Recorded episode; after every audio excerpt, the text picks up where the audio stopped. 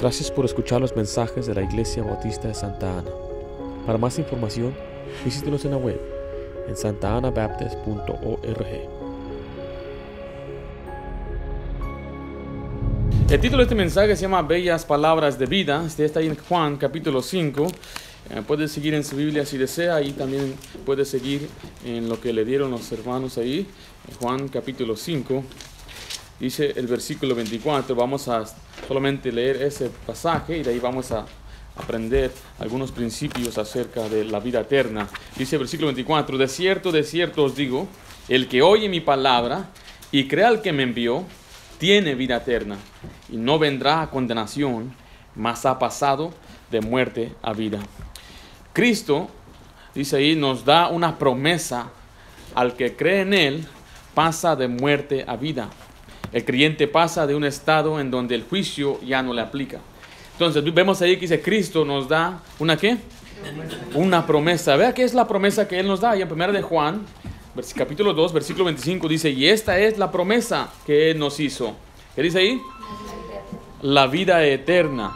Si va conmigo en su Biblia a Tito capítulo 1, vemos ahí que Dios recalca su promesa y dice, yo no puedo mentir. En Tito capítulo 1 dice de esta manera, Tito sigue después de Timoteo, primera y segunda Timoteo, dice en el versículo 2, en la esperanza de la vida eterna, la cual Dios, que no miente o no puede mentir, prometió desde antes del principio de los siglos. Aquí el Señor nos muestra eh, que Él nos da una promesa. Y, cuando hablamos de promesa, estamos hablando del acto o expresión a lo que una persona, en lo que una persona segura promete que va a hacer una cosa. Ahora, su servidor tiene una familia, yo he hecho muchas promesas que muchas veces no he podido cumplir, ya sea por eh, eh, contratiempos o, o, porque simplemente fallé. Y nosotros como seres humanos fallamos muchas veces. Pero Dios dice en la Biblia que Él tiene una promesa y Él no puede mentir, Él no miente, Él cumple sus promesas. Y la promesa que Él nos dio, según este pasaje, es una vida eterna. Las palabras de Cristo, dice la palabra de Dios, son espíritu. Vea lo que dice Juan 6:63. Dice, el espíritu es el que da vida. La carne, la carne para nada aprovecha. Las palabras que yo os he hablado, ¿qué dice ahí? Son espíritu y son vida. Mire, cuando una persona habla de ser lleno del Espíritu Santo, es muy necesario ser lleno de la palabra de Dios, porque la palabra es espíritu, no podemos separar las dos. El Espíritu Santo no obra y no funciona sin la palabra de Dios. Vea también lo que dice Juan 6:68, y ahí es donde vemos que eh, la palabra, eh, las bellas palabras que mencionó el apóstol Pedro, dice, las respondió Simón Pedro, Señor, ¿a quién iremos? Tú tienes, ¿qué dice ahí? Palabras, de vida eterna. Estas en verdad son palabras de vida eterna. Ahora, el que rechaza a Cristo y su palabra será condenado y juzgado por la misma palabra. Vea lo que dice Juan 12, 48. El que me rechaza y no recibe, de nuevo dice, mis palabras, tiene quien le juzgue. La palabra que he hablado, ella le juzgará en el día postrero. Vaya conmigo rápidamente a Juan, capítulo, uh, primer libro de Juan, o primera de Juan, capítulo 5. Y vemos ahí el, testimonio de Dios o las palabras de Dios en cuanto a la vida eterna. Dice 1 de Juan capítulo 5 versículo 10, dice, el que cree en el Hijo de Dios tiene el testimonio en sí mismo. El que no cree a Dios le ha hecho un mentiroso, porque no ha creído el testimonio o la palabra que Dios ha dado acerca de su Hijo. Y este es el testimonio que Dios nos ha dado, dice ahí, vida eterna. Y esta vida está en su Hijo. Y si lo conecta con el Dios, eh, con el 10, es el que cree en el Hijo de Dios. Dice el 12, el que tiene al Hijo, tiene la vida. El que no tiene al Hijo de Dios, no tiene la vida. El 13 dice, estas cosas os, os, he escrito a vosotros que creéis en el nombre del Hijo de Dios. Mire, para que sepáis, para que tenga la certeza, la seguridad, que tenéis que vida eterna y, que, y, para que creáis en el nombre del Hijo de Dios. Y se salta al versículo 20 y dice, pero sabemos que el Hijo de Dios ha venido y nos ha dado entendimiento para conocer al que es verdadero. Y estamos en el verdadero, en su Hijo Jesucristo. Este es el verdadero Dios y, ¿qué dice? La vida eterna. Vemos una y otra vez la promesa que Dios nos da de la vida eterna. Y esa vida eterna está en Jesucristo. Y en este pasaje vamos a ver algunos principios de estas palabras que, eh, de la vida eterna. En primer lugar, escriba ahí, notemos su autoridad, notemos su autoridad. Cuando hablamos de autoridad estamos hablando de eh, ¿quién, las quién las declaró, quién dijo esto. ¿Fue un hombre? ¿Fue una iglesia? ¿Es una denominación? Eh, ¿Somos los bautistas que enseñamos esto o es algo que el Señor mismo dijo? Escriba también ahí, fueron pronunciadas por el Señor Jesucristo, a quien Dios ha dado toda potestad o autoridad en el cielo y en la tierra. Estas palabras fueron pronunciadas por el Señor Jesucristo. Ve lo que dice Mateo 28, 18. Jesús se acercó y les, dijo, les habló diciendo, Toda potestad me es dada en el cielo y en la tierra. Siguiente, dice, toda autoridad fue dada a él para resucitar y juzgar a los muertos. Toda autoridad fue dada a él para resucitar y juzgar a los muertos. Juan 5, 21 y 22 dice, porque como el Padre levanta a los muertos y les da vida, así también el Hijo a los que quiere da vida. Porque el Padre a nadie juzga, sino que todo el juicio dio al Hijo. Ahora aquí podemos ver que hay una, eh, eh, son distintos, el Padre y el Hijo son distintos, pero en verdad es la misma esencia, los dos son Dios. Y hemos cubierto esto a través de las últimas semanas. Creemos que nosotros en un solo Dios, como dice la palabra de Dios, pero es un Dios que se ha manifestado en tres distintas personas. Y no hablamos que uno es más que otro, ni mucho menos, sino que según la Biblia le, llamamos al Señor Jesucristo la segunda persona de la Trinidad o de la divinidad, porque apareció en segundo lugar y, eh, en el orden cronológico en la Biblia, después apareció el Espíritu Santo no quiere decir que es, menos que el otro, pero aquí claramente vemos que Jesucristo dice que Él recibió la autoridad aún del Padre mismo, porque Jesucristo también está bajo autoridad y, el Espíritu Santo está bajo la autoridad de Jesucristo, de, Jesucristo mismo. Y aquí vemos que Él tiene el mismo poder que Dios solamente Dios puede tener, y ese es de resucitar y también de juzgar. Vea lo que dice también Juan 25 ah, y 27, dice, porque como el Padre, disculpe, de cierto, de cierto, de cierto os digo, Viene la hora, y ahora es, cuando los muertos oirán la voz del Hijo de Dios, y los que oyeren vivirán. Porque como el Padre tiene vida en sí mismo, así también ha dado al Hijo el tener vida en sí mismo, y también le dio autoridad de hacer juicio, por cuanto es el Hijo del Hombre. Ahora, cuando usted lee la Biblia que dice Hijo de Dios, no lo degrada, no dice pues es solamente un Hijo de Dios. Nosotros si creemos en Cristo somos hijos de Dios. No, esta frase está declarando que Él es Dios mismo. Porque cuando Él declaró que Él era el Hijo de Dios, los judíos lo querían apedrear. Y él preguntó, ¿por cuál buena obra me apedráis? Y dije, no, no, no, no es por la buena obra, sino porque tú siendo hombre, te haces Dios. Esta frase es muy importante en la palabra de Dios. Y vemos que la autoridad, ah, eh, el que declaró estas palabras, que el que cree en el Padre, dice, eh, no vendrá condenación, mas tiene vida eterna. Jesucristo mismo la declaró. Ahora, segundo lugar, notemos su veracidad. Notemos su veracidad. Si regresa ahí a, a Juan capítulo 5, versículo 24.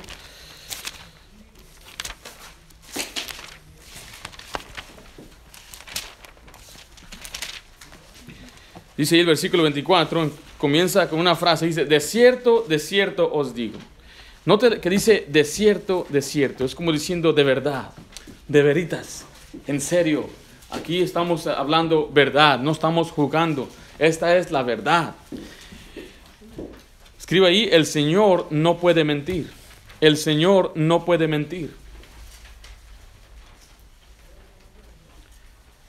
Número 23, 19 dice, Dios no es hombre para que mienta, ni hijo de hombre para que se arrepienta. Él dijo y no hará, habla, habló y no lo ejecutará. Ve lo que dice Hebreos 6, 8, para que por dos cosas inmutables, en las cuales es imposible que Dios mienta, tengamos un fortísimo consuelo los que hemos acudido para asirnos de la esperanza puesta delante de nosotros.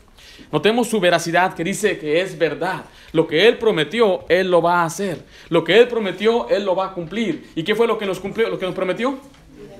Vida eterna. Ahora hay personas que a veces quieren dividir la Biblia en algunas lo que ellos llaman dispensaciones. Pero mira, aquí en este pasaje Jesucristo aún no ha ido a la cruz aún. Eh, porque muchos dicen que la vida eterna o la gracia vino cuando Jesucristo murió y resucitó y ahora cambió la dispensación. Pero eso no es lo que la Biblia enseña, porque Cristo aquí en este pasaje y en Juan 3.16 y en Juan 3.33 y en Juan 10 y muchos otros pasajes, Él dice, el que cree en mí tiene, no dice tendrá, dice tiene vida eterna. el creer en Jesucristo nos, nos, nos, da lo que es un regalo, un don. Vaya conmigo a Romanos capítulo 6 en su Biblia y vea lo que dice la Biblia, que la vida eterna es un regalo de Dios.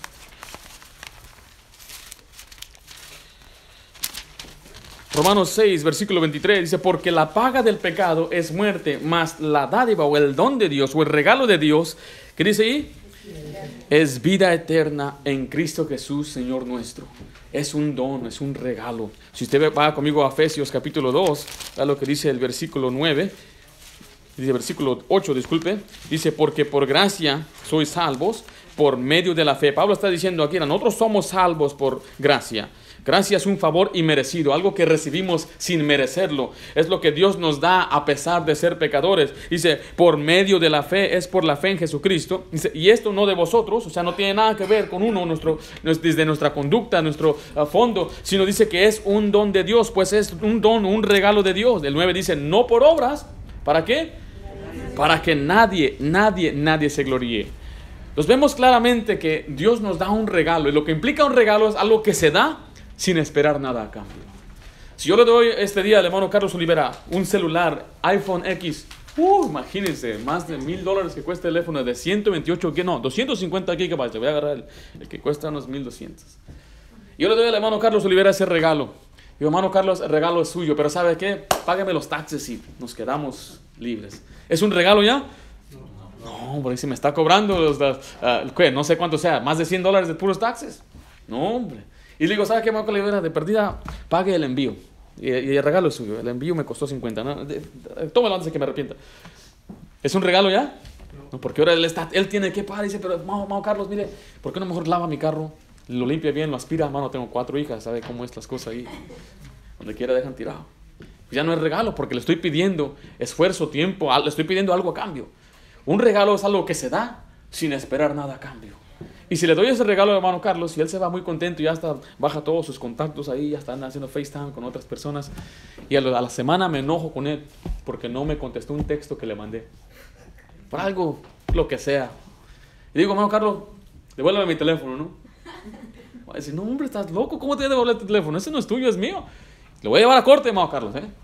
Y vamos a corte, ahí voy, ahí está la, el juez, Judge Judy, ahí está ella. Yo me paro, digo, y empiezo yo, excelentísima señoría, fíjese que sucedió así, así, así, pues quiero que me devuelva el teléfono. Y me va a preguntar ella, ¿tú sí lo regalaste? Sí. Era un regalo, sí, pero ya me arrepentí, lo quiero que me lo devuelva.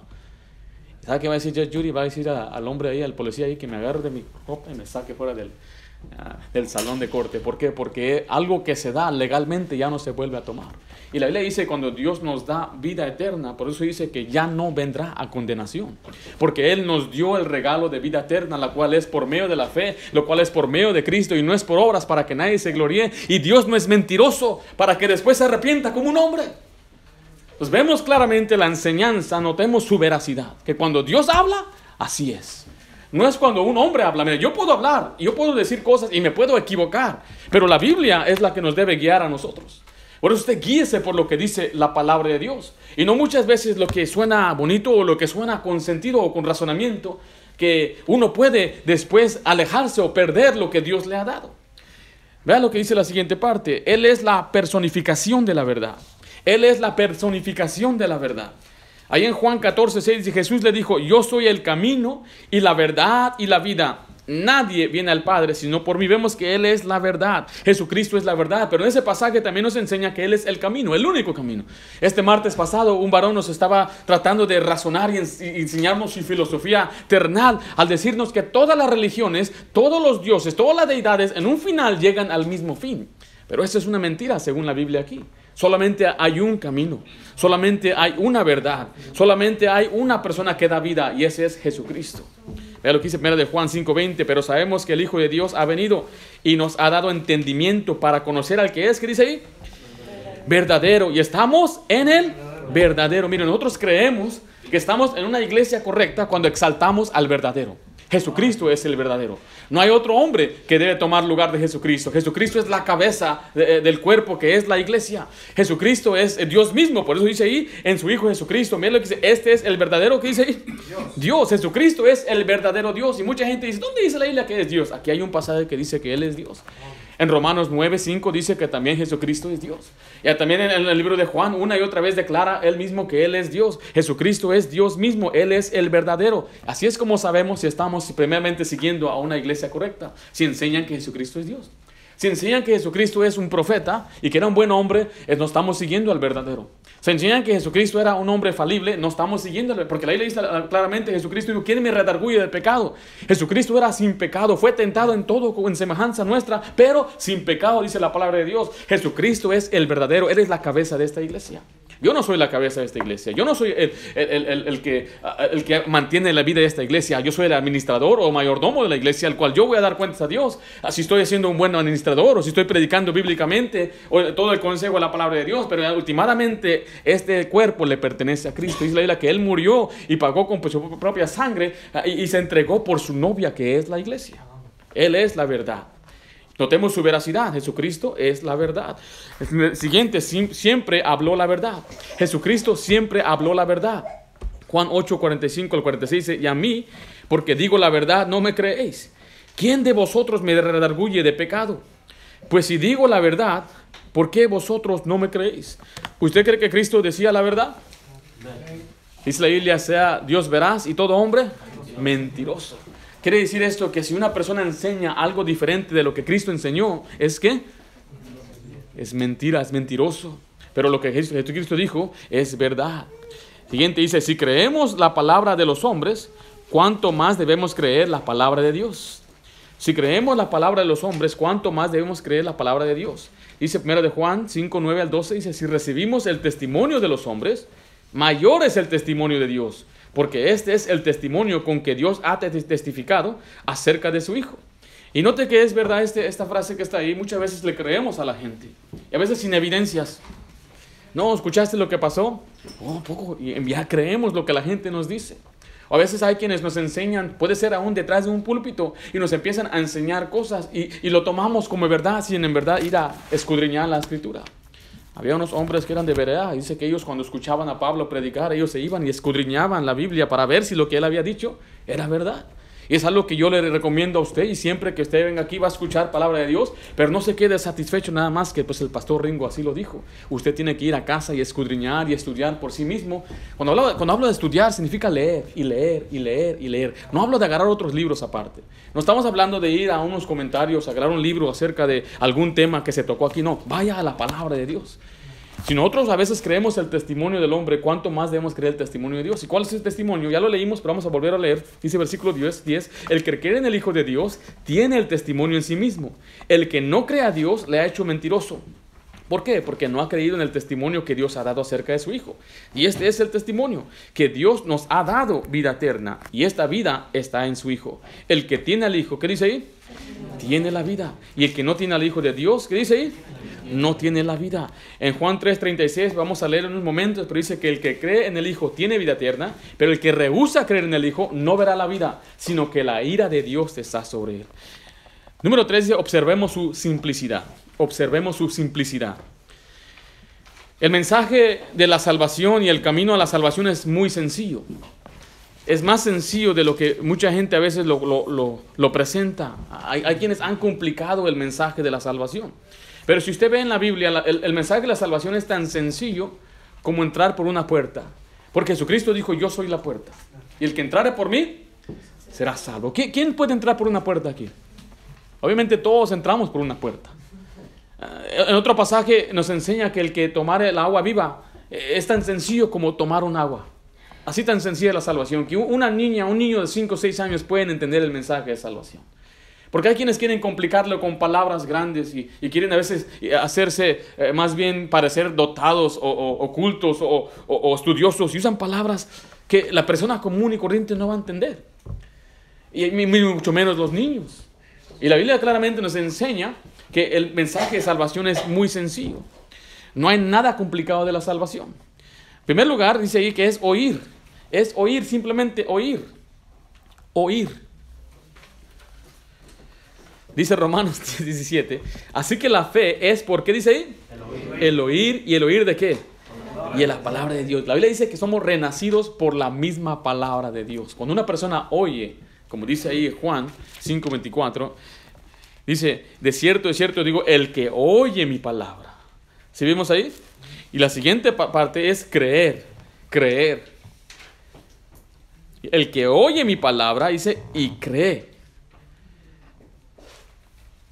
Juan 11, 25 y 26 dice, y les dijo, yo soy la resurrección y la vida. El que cree en mí, aunque esté muerto, ¿qué dice ahí? Y todo aquel que vive y cree en mí, no morirá eternamente. Luego le hace una pregunta, ¿crees esto? Hay quienes enseñan que cuando uno muere, su, alma duerme. Y algunos creen en, eh, que es una destrucción eterna o espiritual para siempre y serán resucitados hasta el final. Pero claramente nos dice la Biblia que el que cree en Él, dice, aunque estuviera muerto, ¿qué dice ahí? Vivirá. En otras palabras, aún permanece vivo. Por eso Pablo dijo que ausente en el cuerpo es estar presente con Cristo. Si yo parto de este mundo, si yo voy, me muero, dice, yo voy a estar en la presencia del Señor Jesucristo. Porque uno tiene que oír y después tiene que creer. Y finalmente dice ahí, tiene que tener, tener. Dice Juan 5, 24, no, dice, de cierto, de cierto os digo, el que oye mi palabra y crea al que me envió, dice, tiene vida eterna. Cuando hablamos de tener, estamos hablando obviamente de poseerla. Poseemos, tenemos la vida eterna. Juan 6, 47 dice ahí, de cierto, de cierto os digo, el que cree en mí, ¿qué dice ahí? Tiene vida eterna. Note que son términos comprensibles. Más sencillos no puede haber. Ve lo que dice Juan 3:36. El que cree en el Hijo tiene vida eterna, pero el que rehúsa creer en el Hijo no verá la vida, sino que la ira de Dios está sobre él. Entonces obviamente vemos que una persona tiene que creer para tener vida eterna. Ve lo que dice Hechos 16:30 y 31 al voltear la hoja, dice, y sacándoles les dijo, Hablando del carcelero, un hombre romano que estaba a cargo, era un guarda, un guardia de ahí de una prisión donde estaba Pablo y estaba eh, Silas, y después de haber sido azotados, ellos fueron puestos en la cárcel y a medianoche dice que vino un temblor y él salió eh, eh, y se rompieron todas las cadenas y, y, aquel hombre se despertó porque estaba dormido y él se quería matar porque sabía que al perder un prisionero pues era digno de muerte y prefería él mejor matarse a ser torturado o avergonzado. Y él se iba a matar pero él les dijo al muchacho que no se matara y dice, aún estamos aquí. Y el 30 ahí continúa y sacándoles les dijo, señores, ¿qué debo hacer para ser salvo? Ellos dijeron, cree en el Señor Jesucristo y serás salvo. ¿Tú y quién? Y tu casa. Aquí vemos que el mensaje es muy sencillo. El creer en Jesucristo. ¿Para ser qué? Para ser salvado, para ser salvo. Así dice Romanos capítulo 10. Si va conmigo Romanos capítulo 10. Dice versículo 9, que si confesares con tu boca que Jesús es el Señor y creyeres en tu corazón que Dios le levantó de los muertos, ¿será que dice ahí?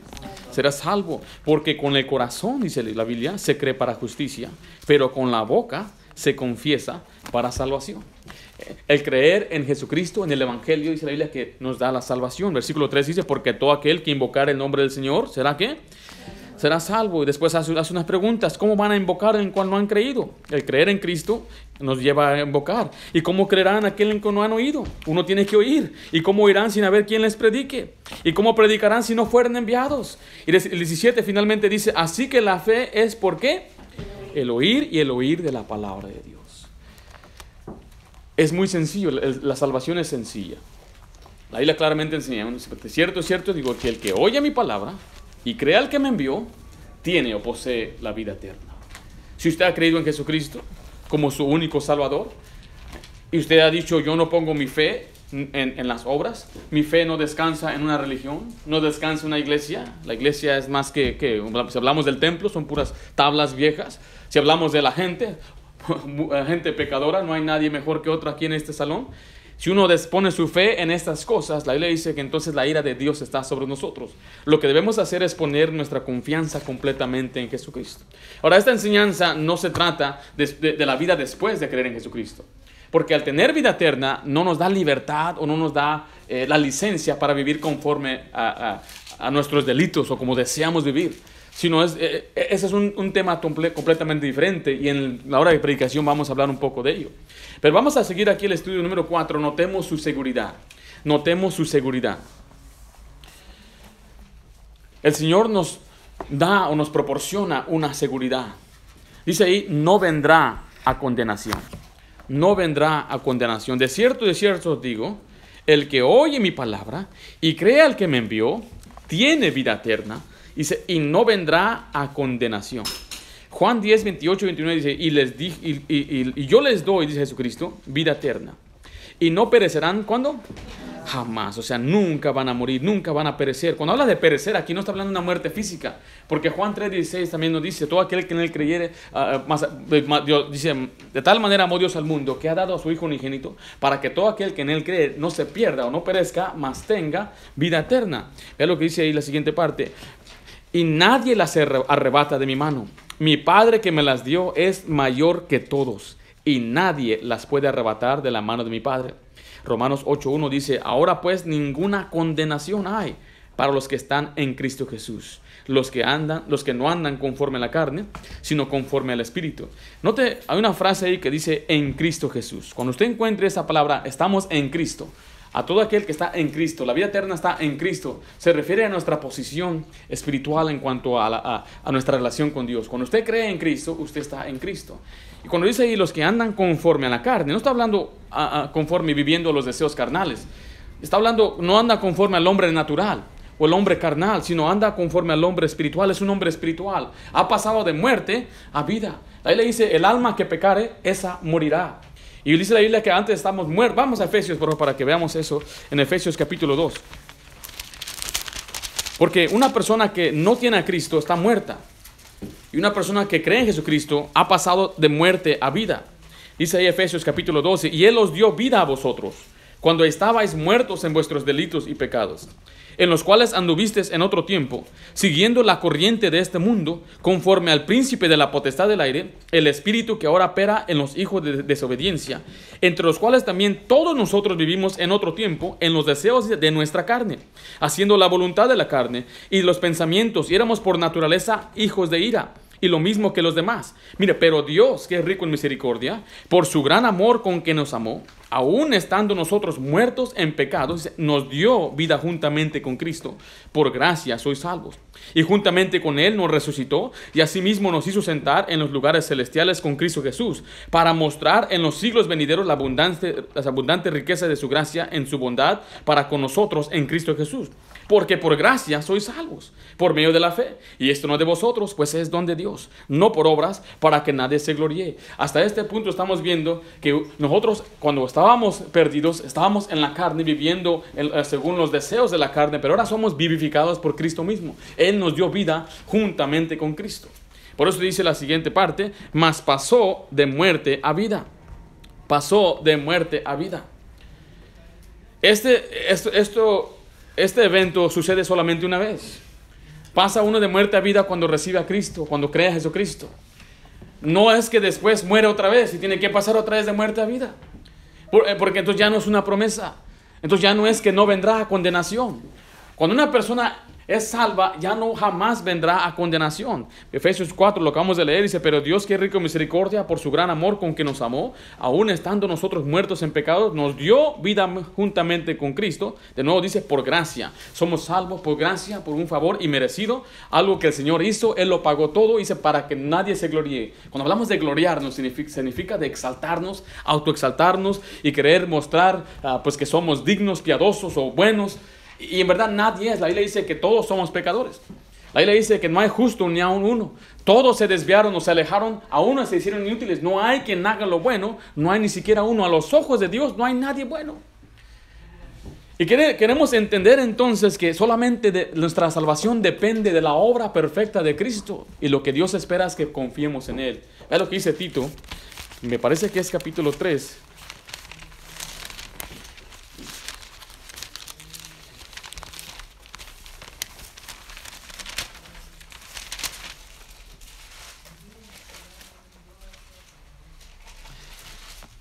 Veamos el versículo 4, 3, 4.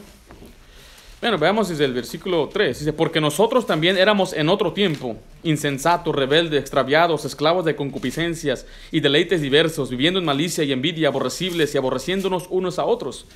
Pero cuando se manifestó la bondad de Dios nuestro Salvador y su amor para con los hombres, está hablando del Evangelio, dice, nos salvó, no por obras, ¿qué dice ahí? De justicia no es por las cosas buenas que nosotros hubiéramos hecho, dice ahí, sino por su misericordia, por el lavamiento de la regeneración y por la renovación en el Espíritu Santo, el cual derramó en nosotros abundantemente por Jesucristo nuestro Salvador. Mire, para que justificados o declarados justos, ¿por qué?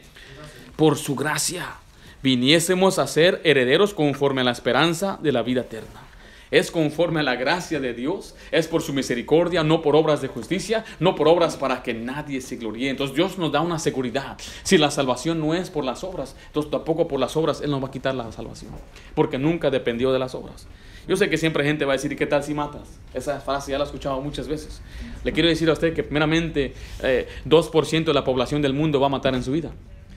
Y no sabemos por qué va a matar. Por sangre fría, por defensa propia, en la guerra, y la Biblia a veces sí justifica el, matar, si es por defensa propia. Y si es por guerra, eh, no se le demandará el delito a esa persona. Bíblicamente hablando, si a usted, a mí no me parece la guerra, no me lo entienda, yo no estoy de acuerdo que haya guerras, a veces las guerras no tienen un, propósito correcto. Pero mire, lo que estoy diciendo aquí es que muchas veces la gente quiere usar el pecado peor. Pero la Biblia dice claramente que si uno se enoja con su hermano sin causa, o le llama necio o raca, como dice la Biblia, entonces él también está expuesto al, al juicio de Dios solamente por enojarse con una persona. Ya es un homicida en su corazón. A veces nos queremos a veces eh, eh, justificar, pues yo no he hecho aquello, yo no he hecho aquello. Todos somos pecadores. Todos hemos pecado, todos hemos fallado a Dios. No hay nadie que es digno de pararse delante de Dios. Por eso aun cuando oramos, oramos en el nombre de Jesucristo. Eso es lo que significa orar en el nombre de Cristo. Es que yo no soy digno de venir a Dios por mi cuenta. Aunque Él me ha hecho un sacerdote y tengo ah, acceso a su trono, y dice, acercaos a nuestro trono. Pero Él mismo dice, cuando ores, pide en mi nombre.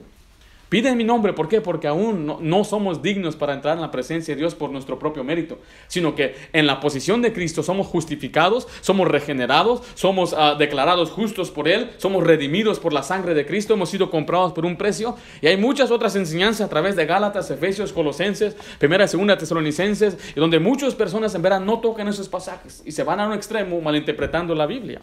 Pero aquí vemos, basado en muchos pasajes que hemos visto, que Dios nos da una promesa. Vea lo que dice también 2 de Timoteo 2.13. Si fuéramos infieles, Él permanece, ¿qué dice ahí? Fiel. Él no puede negarse a sí mismo. Dios no se niega cuando Él nos recibe, dice, yo no puedo negarte a ti. Ahora, si yo soy infiel a mi Dios, Él permanece fiel. Y ves qué bendición es esa seguridad. Ahora, recuerde una de las comparaciones que Dios hace a la iglesia, Él es el esposo y la iglesia es la novia o la esposa. Y Él da, da seguridad. Es lo que a veces las mujeres, nosotros vemos esposos, debemos dar a las esposas seguridad. Y a pesar, como dice la Biblia, más Dios muestra su amor, aunque siendo aún pecadores, Cristo murió por nosotros. Aún tal como seamos, aún eh, en nuestro comportamiento, Cristo murió por nosotros. Y el número 5. Notemos su bondad. Notemos su bondad. Si leemos de nuevo uh, Juan 54, es cierto, es cierto, digo, el que oye mi palabra y crea que me envió, tiene vida eterna y no vendrá a condenación, mas ha pasado de muerte a vida. El Señor sabe que usted y yo somos lerdos de corazón para creer, o sea, somos duros de creer, pero es lo que dice Lucas 24, 25, entonces les dijo, oh insensatos y tardos de corazón para creer todo lo que los profetas han dicho. En vez de dejarnos ah, perecer en nuestra incredulidad, Él nos dice claramente y cariñosamente, de cierto, de cierto os digo. Dice, poniendo doble énfasis, escribo ahí, sobre su palabra, para persuadirnos a creer en Él y recibir la salvación. Qué bondad y qué, ah, qué bendición es que el Señor nos da esa, esas palabras de, bondad hacia nosotros. Y es el, el mensaje de la Biblia claramente, como dice eh, segunda de Timoteo, dice, y desde las niñez has sabido las sagradas escrituras, las cuales te pueden hacer sabios para la salvación, te dan el conocimiento de la salvación.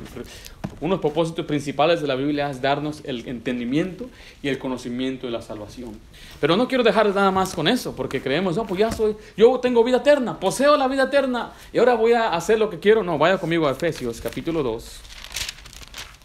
Vea lo que dice el versículo Leímos el 2 y el 9, no es por obras, por gracia soy salvo, pero el día dice, porque somos hechura suya. Cuando una persona cree en Cristo, se convierte en criatura de él, una nueva criatura, dice la Biblia. Creados en Cristo Jesús. ¿Para qué?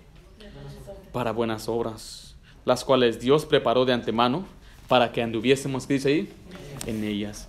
En Juan capítulo 1, versículo 12 dice, mas a todos los que le recibieron, a los que creen en su nombre, les dio potestad de ser hechos hijos de Dios.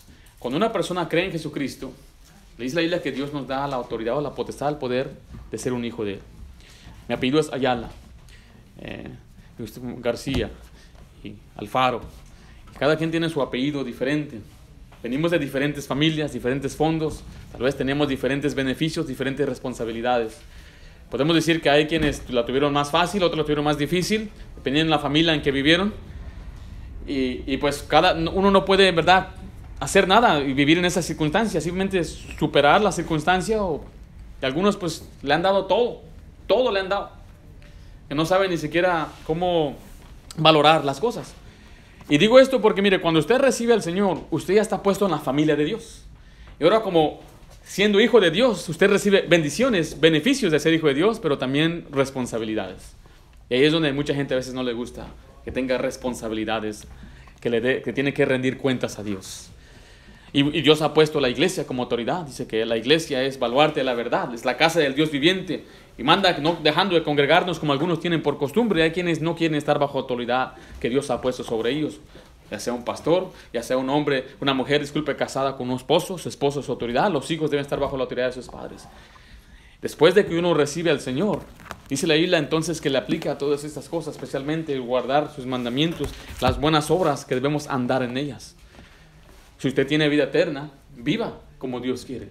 No use su salvación o su vida eterna como pretexto para andar en pecado o como licencia, decir, pues acabo, yo hago como yo quiera. No, tenga por seguro que dice la Biblia que Dios al que recibe por hijo, azota, disciplina, castiga y le va mal. La Biblia dice claramente en 1 Corintios capítulo 5 que Dios uh, juzga a los de afuera, pero dio la autoridad a los de adentro, la iglesia, a juzgar a los que están adentro a predicarles fuerte, a redarguirles, a enseñarles y llamarle la atención cuando es necesario.